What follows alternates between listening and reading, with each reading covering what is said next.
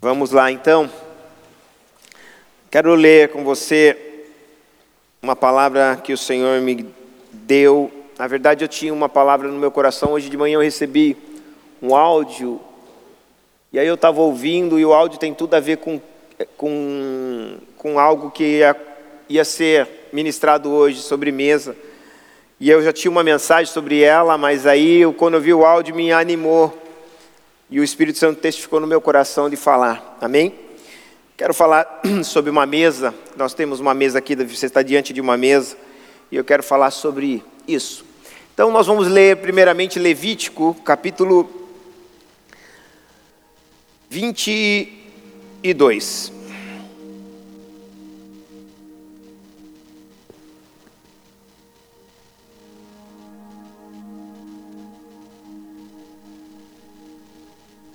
Levítico capítulo 22.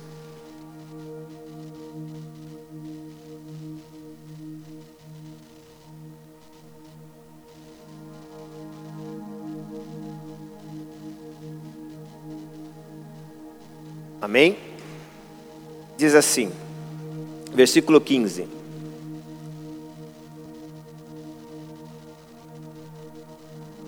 Depois, para vós, contares desde o dia seguinte ao sábado, desde o dia em que trouxeste o molho da oferta movida, sete semanas inteiras serão, até o dia seguinte ao sétimo sábado. Contareis cinquenta dias, então oferecereis nova oferta de manjares. Só até aí, ok? Agora vamos lá para Atos. Diga comigo assim, ó. Primeiro, sete semanas de sete dias. Ok? Sete semanas e sete dias. 49. Sete, sete vezes sete. Ok? 49, correto? Guarde isso. Vamos lá para Atos.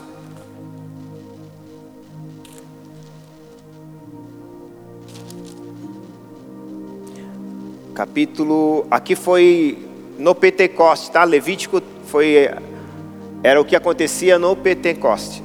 Nós vamos falar daqui a pouquinho sobre isso. Por isso que eu fiz questão de ler lá em Levítico. Agora nós vamos em Atos 2. O que, que a gente precisa entender antes de eu ler, ok? Pentecoste não aconteceu com a descida do Espírito Santo. Todo mundo pensa que Pentecoste foi um ato que aconteceu com a, Espírito, com a descida do Espírito Santo. Tanto que muitos de nós falamos, ah, o Pentecoste, ou nós somos pentecostais porque nós temos o Espírito Santo. Não. Houve uma festa do Pentecoste e o Espírito Santo desceu na festa do Pentecoste. Ok? Isso precisa ser muito entendido, porque festa de Pentecoste é uma festa judaica, não uma festa que foi estabelecida quando veio o Espírito Santo. Não. O Espírito Santo desceu na festa de Pentecostes e nós precisamos entender bem isso, porque isso é o que vai ser o cerne da nossa mensagem, ok? Eu sei que equivocadamente muitas pessoas falam isso, já viu? Ó, oh, eu sou pentecostal. Quem já falou isso? eu também. Sim ou não?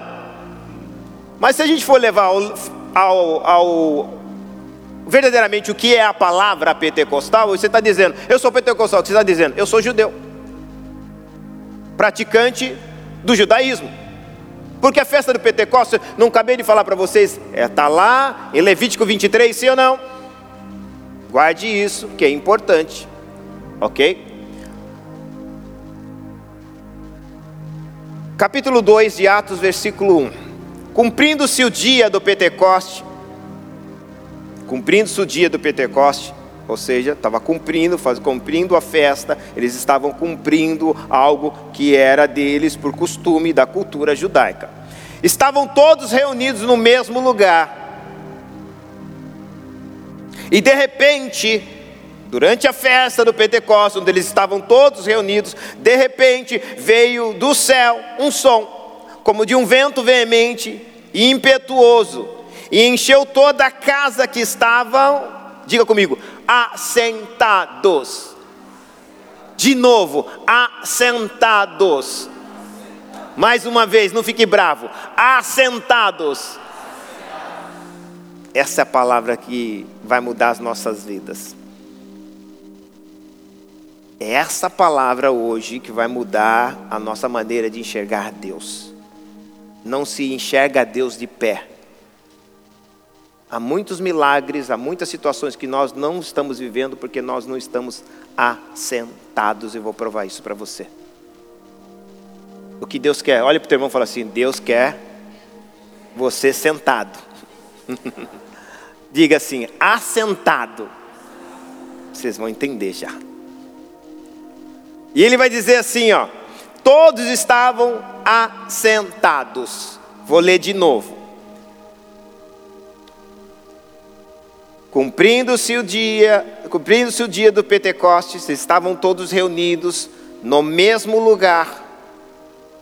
De repente veio do céu um som como um vento veemente e impetuoso, encheu toda a casa em que estavam assentados. Feche seus olhos. Pai, queremos te agradecer por esta manhã maravilhosa, gloriosa, gloriosa porque tu estás aqui. Gloriosa porque a tua palavra está sendo ministrada. Gloriosa porque o teu espírito está no nosso meio. Tudo se torna glorioso quando tu estás. Tudo se torna glorioso quando a tua palavra está. Tudo se torna glorioso quando há a manifestação e ação do teu Espírito Santo. Essa manhã só é gloriosa por causa de ti, Senhor. Porque amanhã, por ser uma manhã, não tem significado nenhum, mas ela se torna significativa quando tua presença faz parte dela. Por isso que nós invocamos todas as manhãs, todos os dias, a tua presença. Ela dá significado para nós. Todos os dias que quando nós acordamos devemos chamar a tua presença, porque aí sim as nossas manhãs e dias serão gloriosos. Não é glorioso porque eu estou desfrutando de uma saúde boa não é glorioso porque eu estou tenho um bom emprego ou estou com minhas situações financeiras resolvidas. Não é glorioso porque tudo está correndo bem. É glorioso porque tu estás presente. Que nós entendamos isso, Senhor. Que nós entendamos isso. Que a tua presença torna as coisas gloriosas. Por isso que nós chamamos a tua presença para o nosso lar nós chamamos a tua presença para a nossa casa, nós chamamos a tua presença para o nosso trabalho, quer seja o que seja o que nós estejamos fazendo, nós chamamos a tua presença. E tudo será glorioso, porque a glória é tua e o Senhor não abre mão da tua glória, e quando o Senhor vem, o Senhor traz a tua glória junto. Por isso nós entregamos essa glória a ti, que é digno de recebê-la e que teu Espírito Santo ministre em nossos corações a tua vontade e verdade. Que nós sejamos aqui, Senhor, como ouvintes e que nada nos tire os nossos pensamentos deste lugar. Que nós sejamos verdadeiramente concentrados na tua palavra e atentos ao que o Senhor quer falar.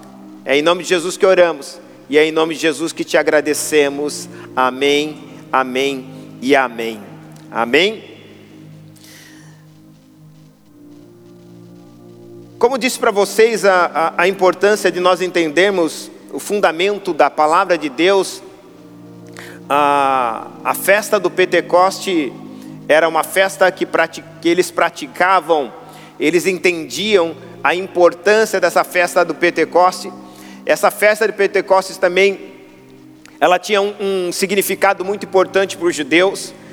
E se você olhar, Jesus vai ser morto perto dessa festa, ok? Bem próximo a essa festa, ele vai ser levado.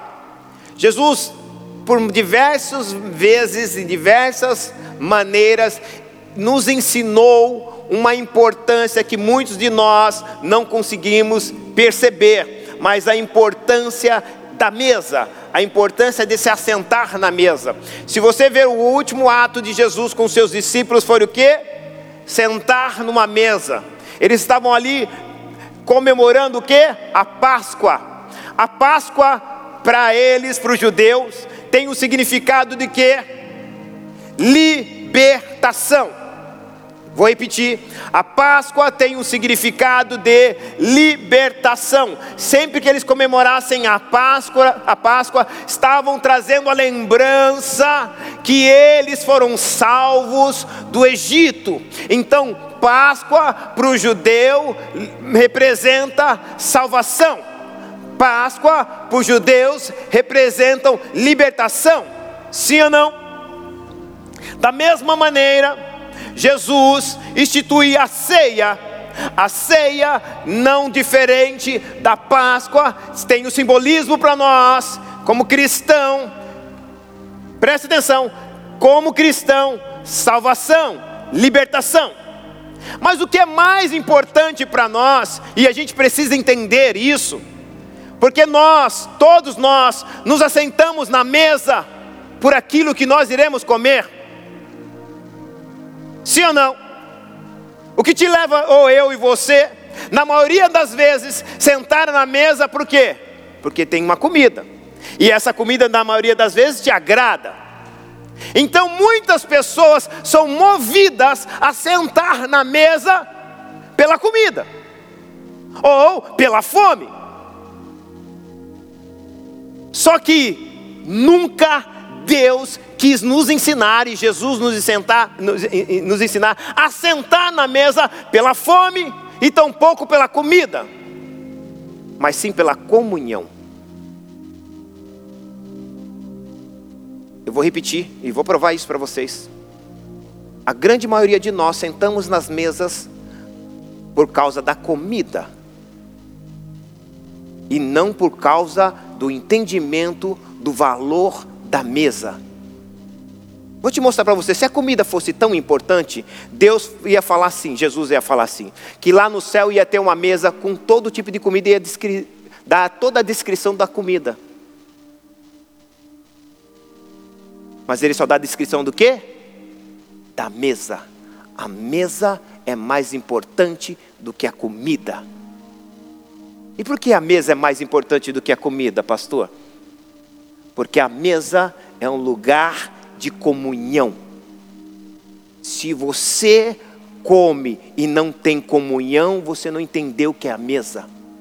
Eu não vou para aquela mesa porque eu tem comida que me agrada ou porque tem comida que vai matar a minha fome. Então você senta na mesa por causa da necessidade e não por causa da comunhão. Vocês estão aqui ou foram embora? Precisamos entender esse princípio. Olhe, diga assim comigo. Não é entender que a comida ou a fome me faz sentar. Diga assim, é entender que eu sento porque eu entendi que esse é o lugar das pessoas que entenderam que são salvas. Uau, uau, uau, uau. Quando Jesus sentou na mesa, não era importante a comida. Ele fez questão de falar da comida, do que tinha lá na, no, na ceia. Ele fez questão de, de dar a descrição de tudo que estava na mesa quando ele se sentou? Não. Ele teve questão de falar da comunhão deles com seus discípulos. É lógico que eu estou falando, fazendo uma alusão a essa mesa, mas eu não estou falando só essa mesa, a mesa que vocês sentam com seus parentes, com seus amigos. Aliás, tem muita gente que nem tem mesa só de enfeite na casa, porque cada um pega o prato e senta em algum lugar, porque quebrou a comunhão, não tem mais importância a comunhão.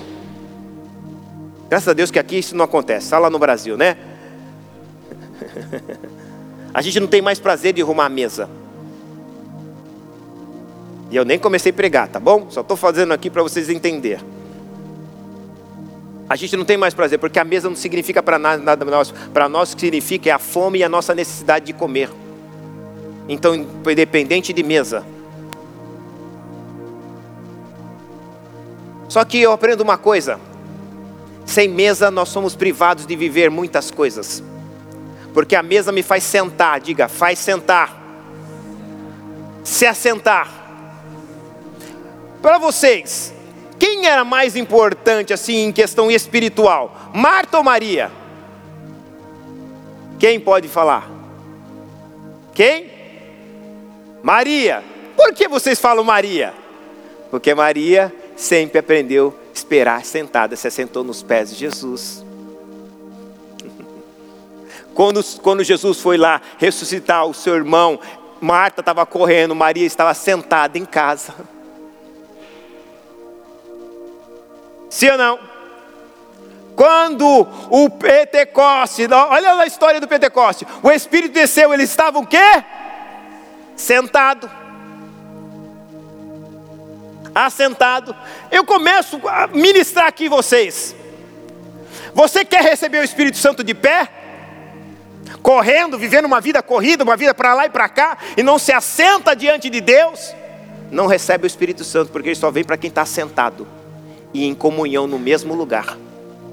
Se eu não tenho comunhão, não sei se assentar. Se assentar é saber esperar.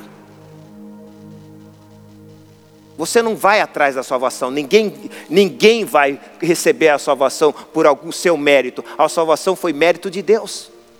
Não é o que eu faço, não é o que você faz, não é o que faz, nós fazer que vai nos dar a salvação. Nós estamos em, correndo atrás da salvação, quando na verdade nós devíamos sentar e comemorar a salvação.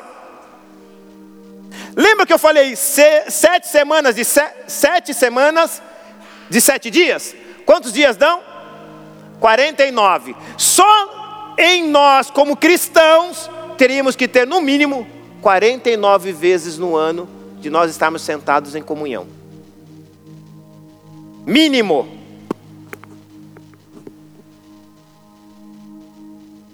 Estar sentado. Se a gente faz ceia uma vez por mês, já tem 12. Essa ceia. A gente está aqui assentado, talvez não literalmente comendo as comidas que talvez nós queríamos, mas já tem 12. E as demais? Se você e eu não conseguimos promover comunhão entre nós como os irmãos, nós estamos quebrando princípios da palavra de Deus. Porque o propósito de Deus é comemorar, e não é pela comida porque há muitos lugares que me chamam para eu ir lá, eu nem como a comida, mas para mim eu aprendi o valor da mesa. Eu quero estar com as pessoas, eu quero estar sentado com elas, eu quero estar vivendo com elas, porque o valor não é o que eu como, eu não estou ali por causa da necessidade de comer ou pela necessidade da comida, mas eu estou ali pela necessidade de declarar: nós estamos juntos, vamos celebrar a nossa salvação em Cristo. Vocês estão aqui ou não? Então eu entendo que para eu receber o Espírito Santo eu tenho que aprender a ter mesa. Sim ou não? Mas eu quero te dar um outro exemplo.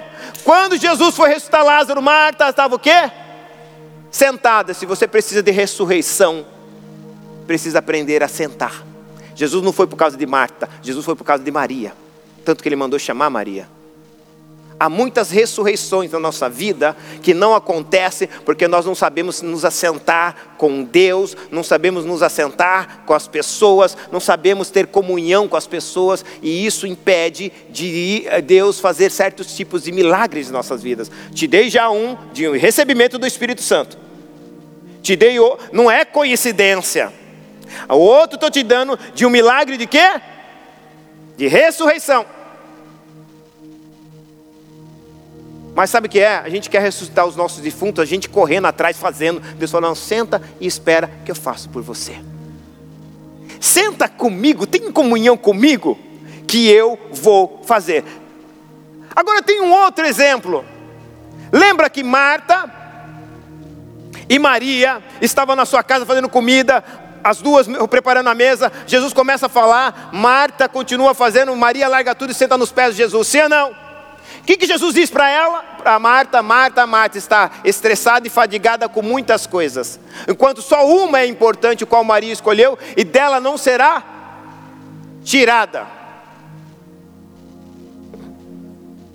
Olha só, diga comigo, dela não será tirada. Quem se assenta, Deus não permite que seja tirado nada dele. E se ele permitir, ele faz que nem Jó. Pode levar, porque eu tenho que renovar, vou dar em dobro. Ah, você não entendeu. Quando ele permite, ele deixa, pode levar, tá tudo velho mesmo já, né? Vamos renovar e eu vou dar em dobro agora. Na verdade, o diabo é um sucateiro, viu? Eu só veio buscar sucata porque Deus tem coisa nova para te dar. Ah, você não quer, quem quer pega, viu? Quando o diabo vem tomar, ele não levou porque, ai, me levou, você é sucateiro, levou porque Deus quer renovar e trazer em dobro. Lá na Suíça, eu morei, nós moramos 10 anos. Então, quando você tinha uma coisa que não conseguia levar, você ligava para uma empresa, a empresa passava lá, marcava o horário, e você só colocava na porta, eles passavam e levavam. Eu falei, essa empresa é do diabo. Ele vem pegar, leva as coisas que a gente não usa, porque a gente tem coisa nova para Deus trazer para nós. Olha para o teu irmão, não fica bravo quando o diabo leva as coisas. Se você é pessoa que sabe sentar, Deus não deixa levar. E se ele deixar levar, é porque ele tem nova e em dobro. Eu, se fosse você, aplaudia Jesus só por causa disso. Só por causa disso. Há muitas coisas que nós precisamos entender, precisamos compreender. Uma pessoa agitada, uma pessoa preocupada não consegue se assentar. Uma pessoa que ela não confia em Deus, ela não consegue assentar. Ela fala assim: ah, se eu não fizer, se eu não for atrás, eu não estou tirando de você responsabilidades, você sabe do que eu estou dizendo. Mas ela acha que é por causa dela que tudo está acontecendo. Ou talvez por, entende que é por causa do trabalho dela. E quando na verdade não é. É por causa de Deus, eu aprendi a me assentar.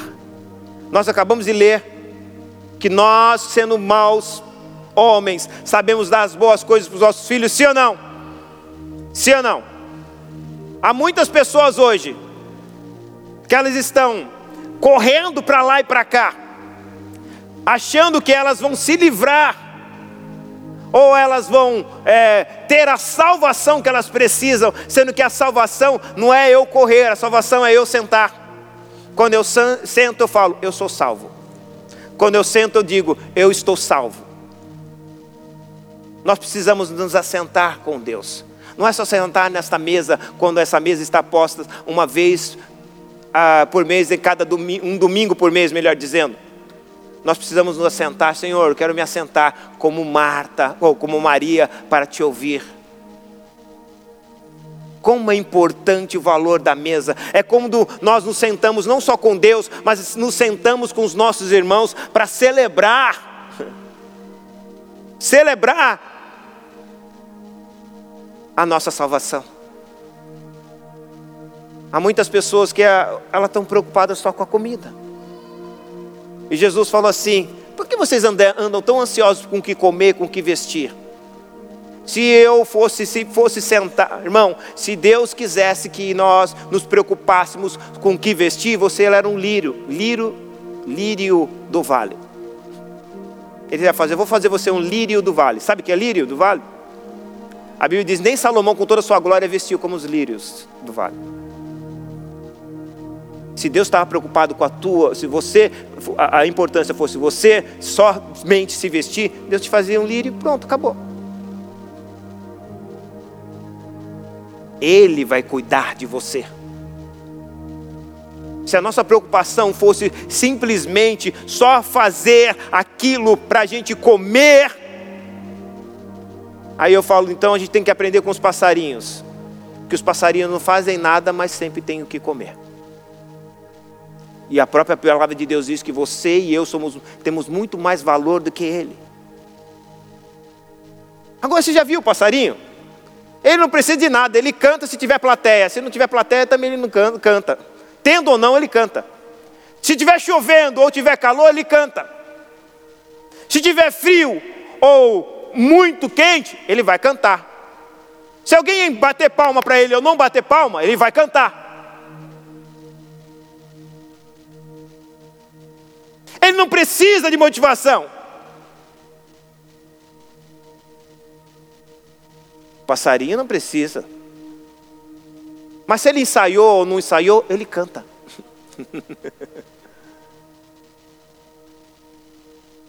se ele tiver em um lugar onde seja propício para cantar ou não propício para cantar, ele vai cantar.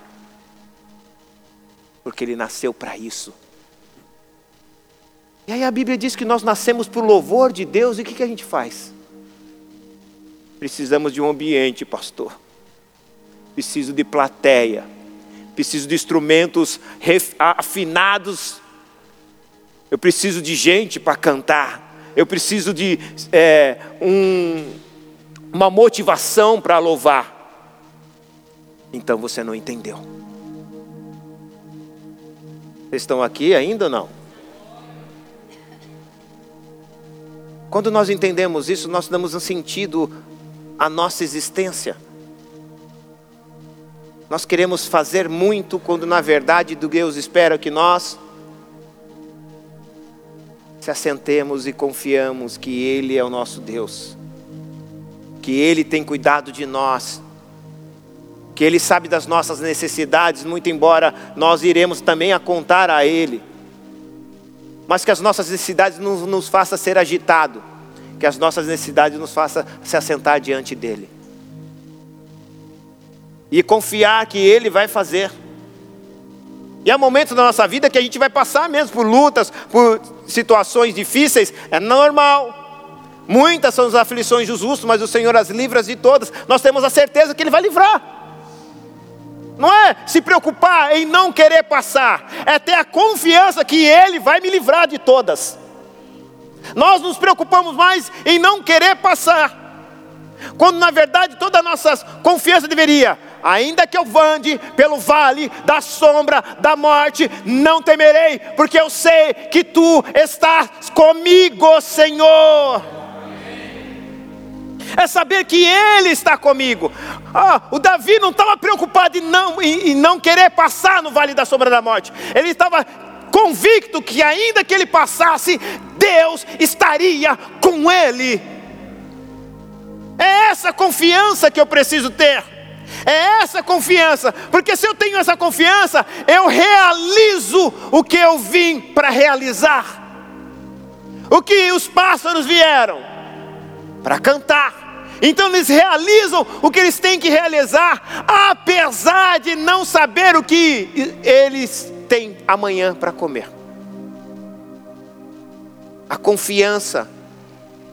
E aí, quando nós entendemos isso, a gente começa a dar entendimento e sentido para o trabalho. Muito de nós não entendemos o sentido do nosso trabalho. Nós não entendemos o sentido da mesa e tampouco entendemos o sentido do trabalho. O que Jesus queria ensinar que eu não trabalho para comer.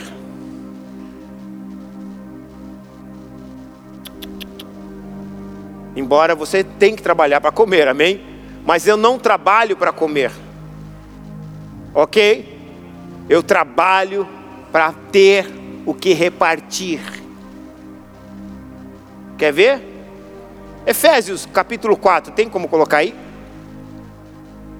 28. Não é o nosso caso, talvez na maioria de nossos casos. Mas olha o que ele diz assim: aquele que furtava, não furte mais, antes trabalhe fazendo com que as mãos, com, com as mãos, o que é bom, para que tenha o que repartir com quem tiver necessidade. O sentido do trabalho deveria ser esse. E aí você também trabalha para comer, mas os, a, o cerne do trabalho é para eu repartir e não para eu comer.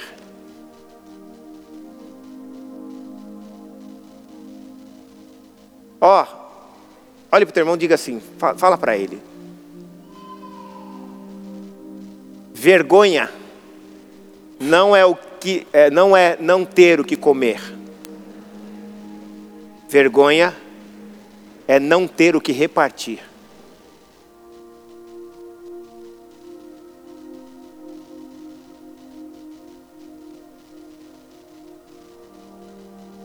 Quando nós entendemos o propósito da palavra de Deus, o que Deus quer nos ensinar, Não é, para, não é para ter vergonha quando não tem o que comer. É para ter vergonha quando não tem o que oferecer. Vergonha não é jamais ter o que não comer. Vergonha é ter, é não ter o que oferecer. Pobreza, repita comigo, pobreza não é não ter o que comer. Diga, pobreza é não ter o que oferecer. Por isso que todo avarento é pobre. Ele pensa que ele é rico, mas ele é pobre.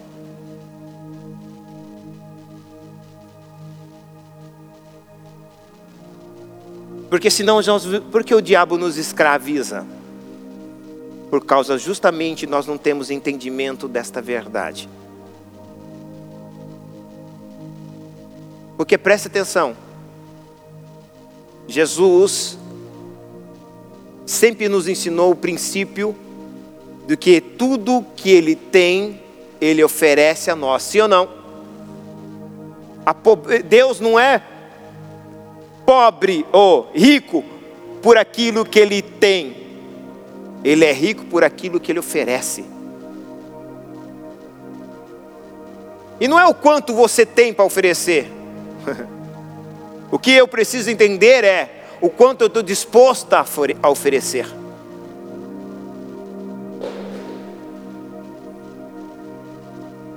E aí, quando a gente começa a entender isso, a gente passa a não ser mais escravo. E somos libertos de toda escravidão. E o que, que é ser livre?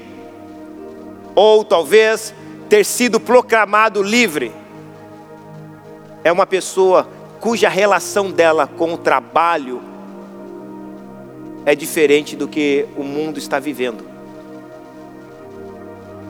Repita comigo: se a minha relação com o trabalho e com a vida for, diga, uma relação que eu preciso do trabalho, eu sou escravo. Você precisa de Jesus, que vai te dar o trabalho. E a maior prova disso que a gente mostra que a gente precisa do trabalho mais do que Jesus, é que a gente está disposto a abandonar Jesus por causa do trabalho, mas não abandona o trabalho por causa de Jesus. Então a nossa relação com o trabalho é muito mais importante. Então nós somos escravo do trabalho. Volto a dizer, não estou dizendo que você seja irresponsável, ok? Mas quando o trabalho verdadeiramente demonstra que ele é, tem muito mais valor, que a gente se chora, fica mal quando perde o trabalho, fica ruim quando perde o trabalho, mas a gente não fica mal, chora, fica ruim quando nós estamos fracos espiritualmente. Porque a nossa relação do trabalho se tornou escravo de escravo, nós somos escravos do nosso trabalho, porque nós entendemos que a gente precisa ter, a gente não está salvo. Salvo não é uma pessoa que tem a liberdade de ir e vir, salvo é aquele que teve a capacidade agora de dizer não, porque nenhum escravo pode dizer não. Vocês estão aqui ou não? Quando nós não aprendemos essa relação do trabalho com a vida, Porque a vida também é a mesma coisa. Se a nossa relação com a vida for como a relação do mundo, porque o mundo está preocupado com o quê? Com a vida. Sim ou não? Lembra daquele, não andeis ansiosos com o que comer, com o que beber, com o que vestir. Não é isso que a Bíblia diz? Vamos ler, vamos ler. Mateus, capítulo 6. Abra lá.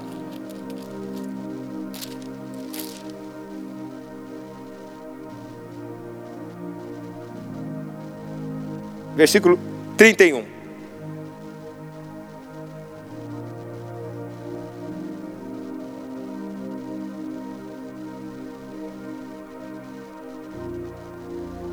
Diz assim: Não andeis inquietos, ansiosos, dizendo o que comeremos, o que beberemos e com como nos vestiremos.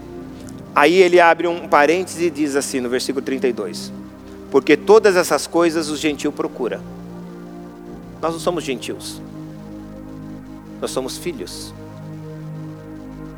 Todas essas coisas, quem procura?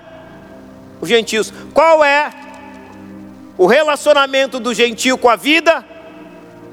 em busca de que comer, do que beber, do que investir. E para que eles façam isso, fazendo isso, eles ignoram quem é Deus. Não se preocupam com Deus, não estão nem aí com Deus. Aí ele vai dizer assim, ó, continuando no versículo: De certo que o vosso Pai celestial bem sabe que necessitai de todas essas coisas. E aí o versículo encerra nesse. Ah, esse é demais. Porque o mundo está em busca de que comer, beber e vestir. Isso fala assim: ó, comer, beber e vestir. Fala os gentios. O mundo está atrás disso. Mas vamos ver aqui o que os filhos fazem. Versículo 33. Mas os filhos buscam primeiro o reino de Deus, a sua justiça e todas as demais coisas, ele não precisa buscar, Deus vai acrescentar. Uau! Se a minha relação com o trabalho e com a vida for uma relação que eu preciso do meu trabalho e da minha vida para ser salvo, para viver, para ser feliz, eu estou igual o gentil. Eu não preciso do meu trabalho para ser feliz, eu sou feliz porque sou salvo. Eu não preciso do meu trabalho para viver, eu vivo porque Cristo me deu vida. Eu não preciso do meu trabalho de maneira alguma para ser é, feliz, porque Cristo me deu alegria. Uau! Quando eu entendo isso, pouco importa, eu não vou colocar o trabalho na frente de Deus, mas Deus sempre vai estar na frente de tudo. E tudo isso eu aprendo e como eu demonstro isso? Quando eu sou capaz de sentar. Quando eu sou capaz de assentar. Presta atenção. Milagre da multiplicação dos pães. Lembra? Deixa eu ler para você. Eu sei que você sabe, mas vou, ler para você.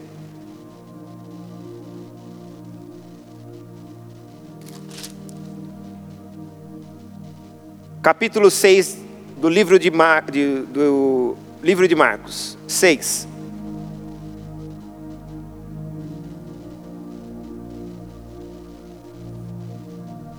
Quem quer viver uma multiplicação na vida? Só alguns, né? Não é todos. Quem quer viver uma multiplicação na vida? Amém. 6 de Marcos, versículo 38 diz assim. Vamos ter o 36 o, o, o 35, melhor dizendo. Como, como o dia já muito adiantado, os seus discípulos se aproximaram de Jesus e disse: O lugar é deserto e o dia está muito adiantado. Manda todo mundo embora, despede para que eles vá para suas casas, para os campos, aldeias circunvizinhas, comprem pão para si, porque não tem o que comer. Jesus, porém, respondendo, disse: Dai, dai vocês de comer. Demonstre que vocês têm o que oferecer. Aprendam. Vergonha não é o que não, não é não ter o que comer. Vergonha é não é não ter o que oferecer. Dá vocês o que comer. E eles disseram: Iremos, é, e eles disseram: Iremos, e eles disseram: Iremos nós e compraremos duzentos dinheiro de pão para lhes dar, ou para darmos de comer. Então Jesus disse: Quantos pães tendes? E de ver. E sabendo eles, disseram: Cinco pães e dois peixinhos. Cinco pães e dois peixinhos, olha só que tremendo. E a Bíblia diz assim, versículo 39: E ordenou que lhes fizessem o que? Assentar todos. Não tem multiplicação se você não consegue se assentar. Já te dei muito exemplo. Eu posso ficar aqui dando vários exemplos para você. Se você não se assentar, Deus não pode multiplicar. Quer ver? A multiplicação não começou antes deles sentarem. A multiplicação começou depois que eles sentaram. Vamos ler. Vamos ler. Olha lá. Repartindo em cem, em cem, em cinquenta e cinquenta. E tomando ele cinco pães e dois peixinhos, levantou os olhos, abençoou e partiu, e deu-lhes aos seus discípulos para que pusessem diante deles. Repartiu os dois peixes por todos e todos comeram, ficaram fartos, levantaram doze cestos cheios de pedaços de pão e de peixe. E os que comeram pães eram quase cinco mil homens, fora as mulheres e crianças que eles não eram contados. Não tem como Deus multiplicar na sua vida o que você quer que Deus multiplique se você não sabe sentar.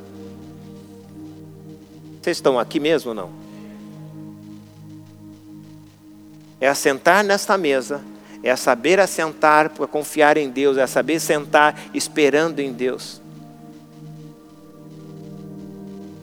Maria, ela não é uma mulher que é esquecida, porque somente pelos seus gestos. Maria é uma mulher que não foi esquecida porque ela soube se assentar. Olha para o teu irmão, como você quer ser rei no céu? Se você não aprendeu a se assentar na terra.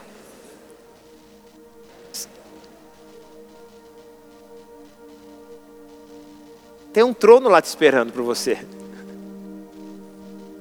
A Bíblia diz: olha o que a Bíblia diz. Olha o que a Bíblia diz: ao que vencer, darei direito de se assentar no meu trono, assentar no meu trono, porque assim como venci, me assentarei no trono do Pai. Você que pode se assentar no trono de Jesus se você aprendeu a se assentar na terra. É postura, aleluia. é postura. Quando nós, nós, nós entendemos isso, nós aprendemos a viver dessa maneira, assentados, certamente estamos demonstrando em quem nós confiamos, que a nossa salvação não vem do, por nossos meios, a nossa salvação não veio por meio dos nossos recursos, a nossa salvação veio do Senhor. Feche seus olhos. Feche seus olhos. Trabalho escravo não é definido pelo valor do dinheiro Trabalho escravo é aquele que te dá a segurança de você achar que você não precisa de Deus. Há muitas pessoas que elas estão vivendo um trabalho escravo. E não é porque você te as pessoas abusam de você no trabalho. Não é porque elas te pagam mal. Isso não é trabalho escravo. Trabalho escravo é quando você tem a segurança de achar ou o teu trabalho faz você achar que você não precisa de Deus, ao ponto de você não estar na presença dEle, não procurar Ele. Talvez eu e você estejam vivendo um trabalho escravo. Porque o nosso trabalho, muitas das vezes, eu entendo que muitas pessoas precisam trabalhar, eu entendo, chegou aqui, tem trabalhos que a gente não tem como escolher, eu entendo perfeitamente. Mas tem muita gente que ela sabe que ela não precisava fazer o que ela faz. Esse trabalho tira ela, mas ela está preocupada com o quê? Com o que comer. E não aprendeu que o importante não é o que tem na mesa, mas é o que é importante é estar sentado na mesa.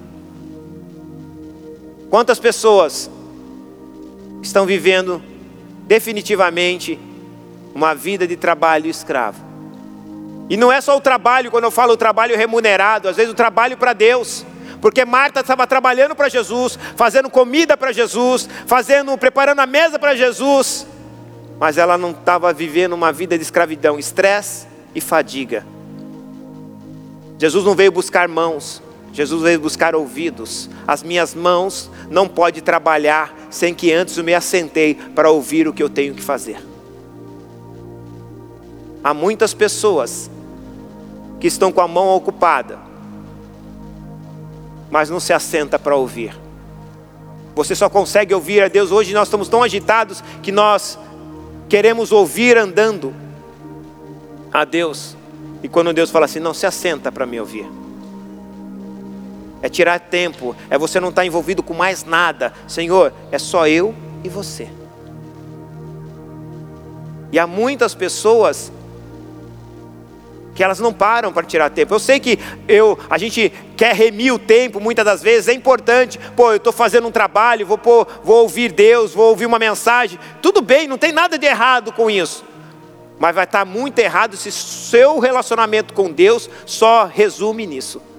Você não consegue tirar um tempo do seu dia, um tempo do seu dia para ter um relacionamento com Deus, para ter um relacionamento com seus irmãos, para se assentar com Ele e não é pelo que você vai comer, é pela comunhão que você vai estar. Há muitas pessoas que talvez aqui nesse país, principalmente se são imigrantes, estão sozinhas, não tem família. Você talvez tenha a sua família tudo pertinho de você. Você consegue se assentar com a sua família e se alegrar. Mas quantos irmãos estão aqui distante da sua família, não tem com quem sentar? E nós somos uma família como igreja, e nós não, não, nos procuramos a nos assentar com pessoas que precisam, que isso demonstra nós somos salvos, nós somos uma mesma família. Deus quer resgatar isso em nós. Quando Jesus vai encontrar Pedro, Pedro está pescando, depois da ressurreição, e Jesus está sentado ali com o peixe e o pão, peixe assado e o pão. E vem Pedro. E a Bíblia diz que Pedro se assenta ao lado de Jesus. Até para você comer as coisas que Jesus quer te dar, é necessário que você pare e se assente.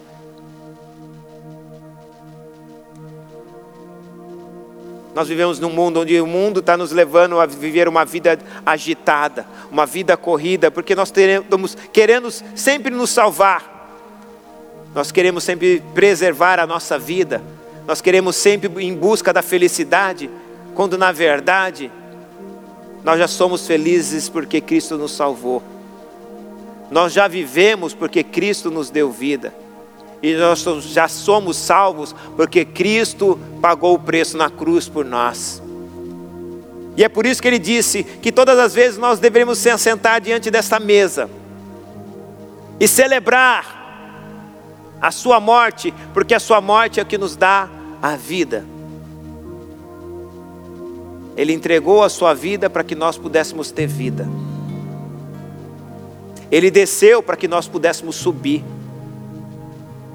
Ele se humilhou para que nós pudéssemos ser exaltados. Ele se fez pobre para que pudesse nos enriquecer. Precisamos entender porque senão nosso relacionamento com a vida e com o trabalho será um relacionamento de escravidão. Porque essas coisas são tão importantes quanto Cristo. Não há nada, não há nada tão importante quanto, quanto Cristo. Cristo está acima de tudo.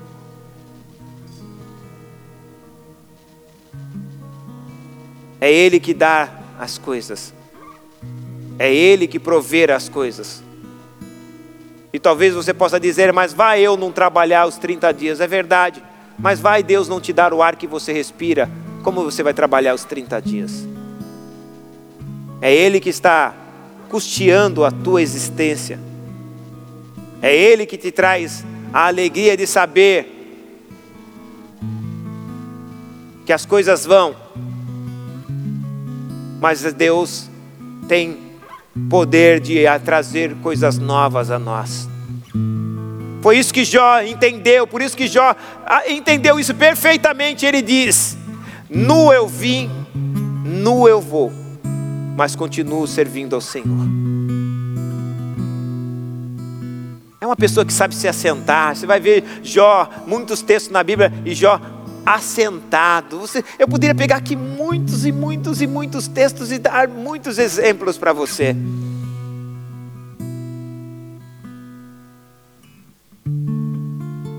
Deus quer que você se assente. Deus nessa manhã está trazendo uma palavra para mim, porque Deus está vendo. Você está muito agitado, você está muito agitada. Você está correndo, correndo, dando um soco no vento, quando na verdade eu poderia fazer tudo isso para você. Não é comodismo que eu quero de você, eu quero confiança, relacionamento, entrega, depósito. Depósito.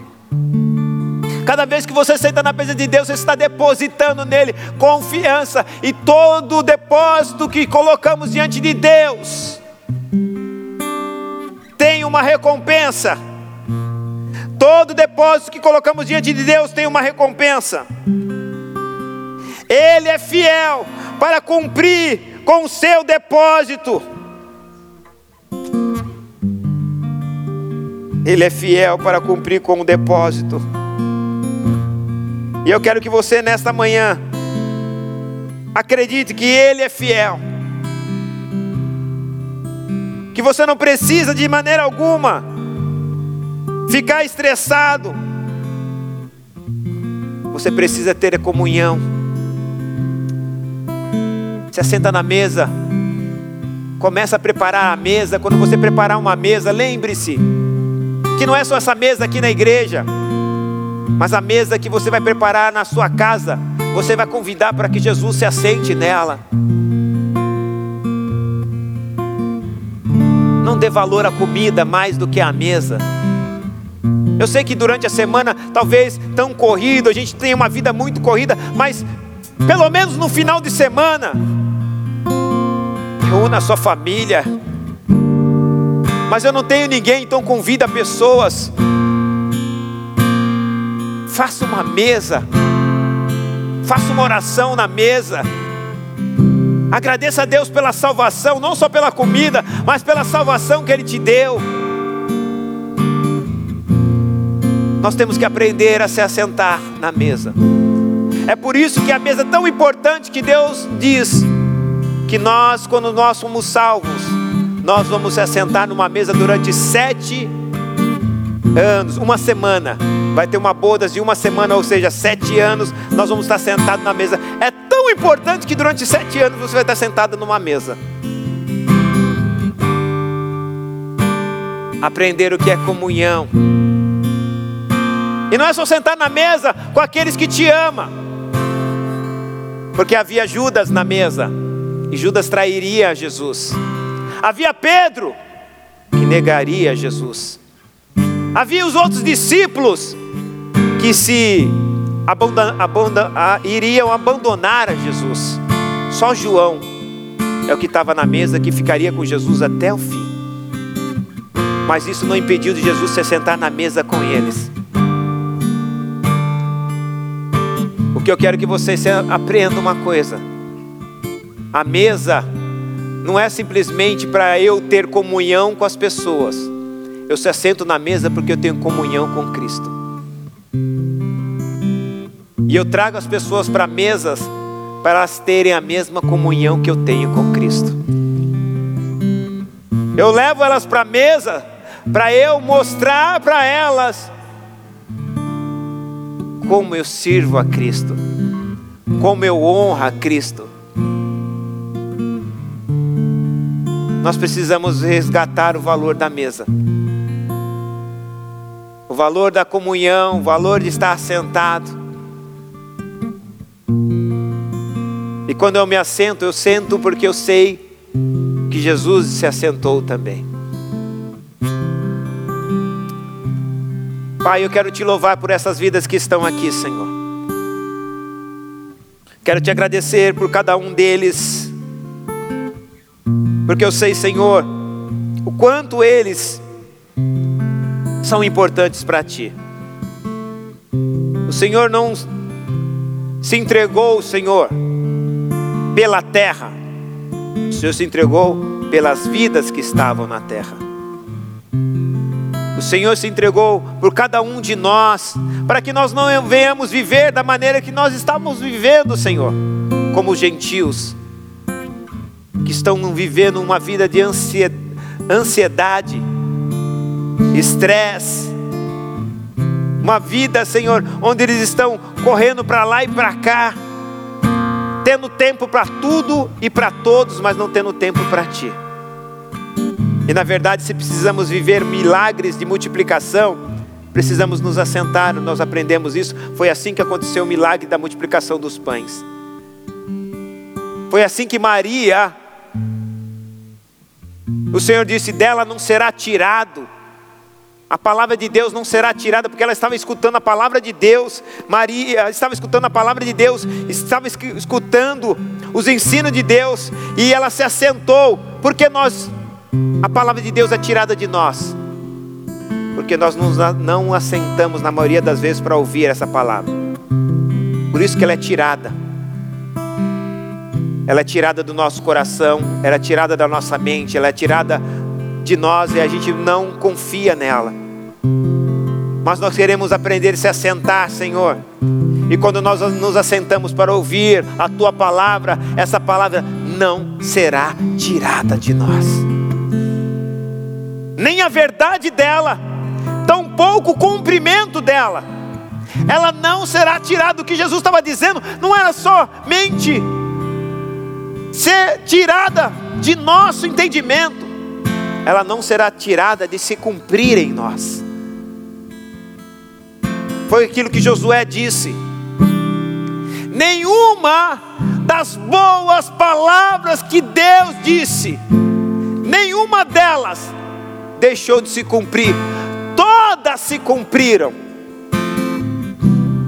Josué era um homem que sabia se assentar, e a Bíblia diz que quando Moisés ia, ele ficava sentado na porta da tenda de Moisés. Oh Senhor, eu podia citar tantos exemplos de se assentar, Senhor.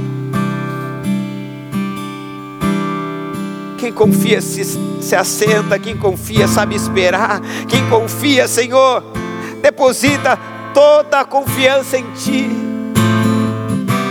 Ele vai fazer a parte dele. Mas ele vai entender que ele precisa se assentar.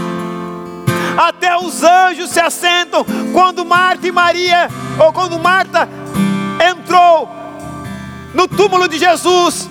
A Bíblia diz que havia um, um homem jovem assentado, até os anjos se assentam.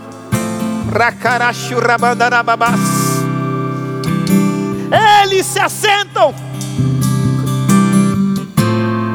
O Senhor nos ensina a se assentar.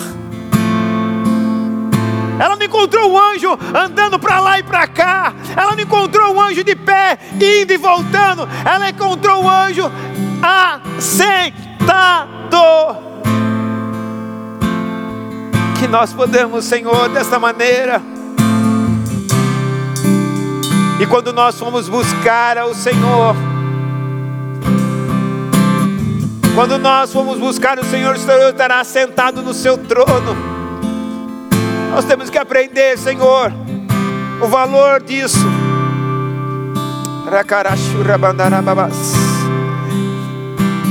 Traz, Senhor, confiança aos seus filhos. Renova, Senhor, a fé deles. Faz eles entenderem que não é nada que eles fazem não é nada do que eles estão em busca.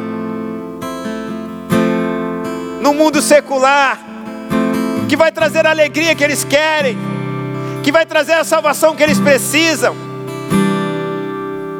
que vai trazer a vida que eles tanto buscam. É quando nós aprendemos, Pai, verdadeiramente se assentar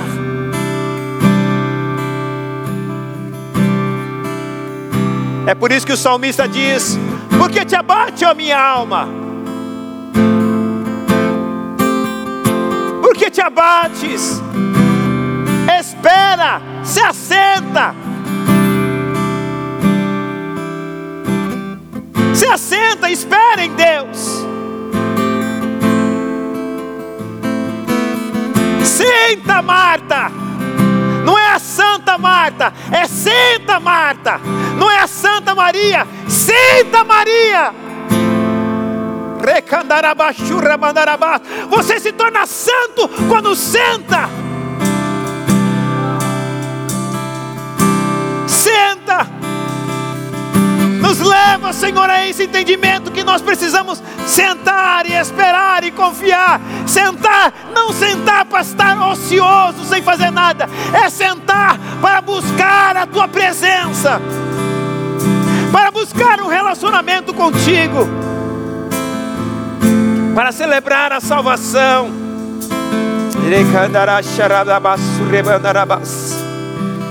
Vem com teu Espírito nesta manhã, Senhor. Tirar de nosso coração, da nossa mente as preocupações.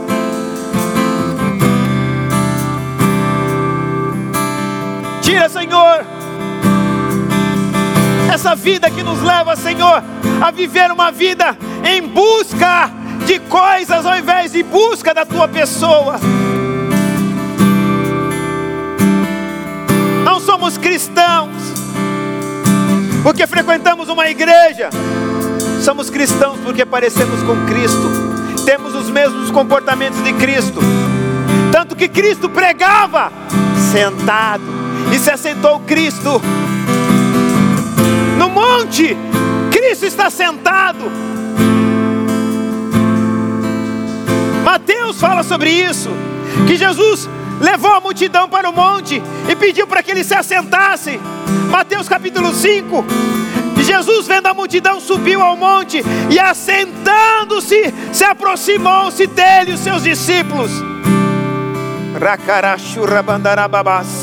E abrindo a boca, Jesus os ensinava, dizendo: Bem-aventurados os pobres do espírito, porque deles é o reino dos céus. Bem-aventurados que choram, porque eles serão consolados. Bem-aventurados os mansos, porque eles herdarão a terra. Bem-aventurados que têm fome e sede de justiça, porque serão fartos. Bem-aventurados os misericordiosos, porque eles alcançarão também misericórdia. Bem-aventurados os limpos de coração, porque eles verdadeiramente verão a Deus. Bem-aventurados pacificadores, porque eles serão chamados de filhos de Deus. Bem-aventurados que sofrem perseguição por causa da injustiça, por causa da justiça, porque deles é o reino dos céus. Bem-aventurado sois vós quando vos injuriares e perseguires e mentindo disserem todo mal contra vós, por minha causa. Exultai, alegrai-vos, porque é grande o vosso galadão nos céus, porque assim perseguiram os profetas que foram antes de vós. Pai, nós queremos em nome de Jesus ter esse relacionamento com o trabalho e com a vida diferente com o que o mundo tem. Nossa confiança e nossa esperança está em Ti. Rakarashurabandarabas, fica de pé, nós vamos adorar. Vamos adorar o Senhor. Aleluia.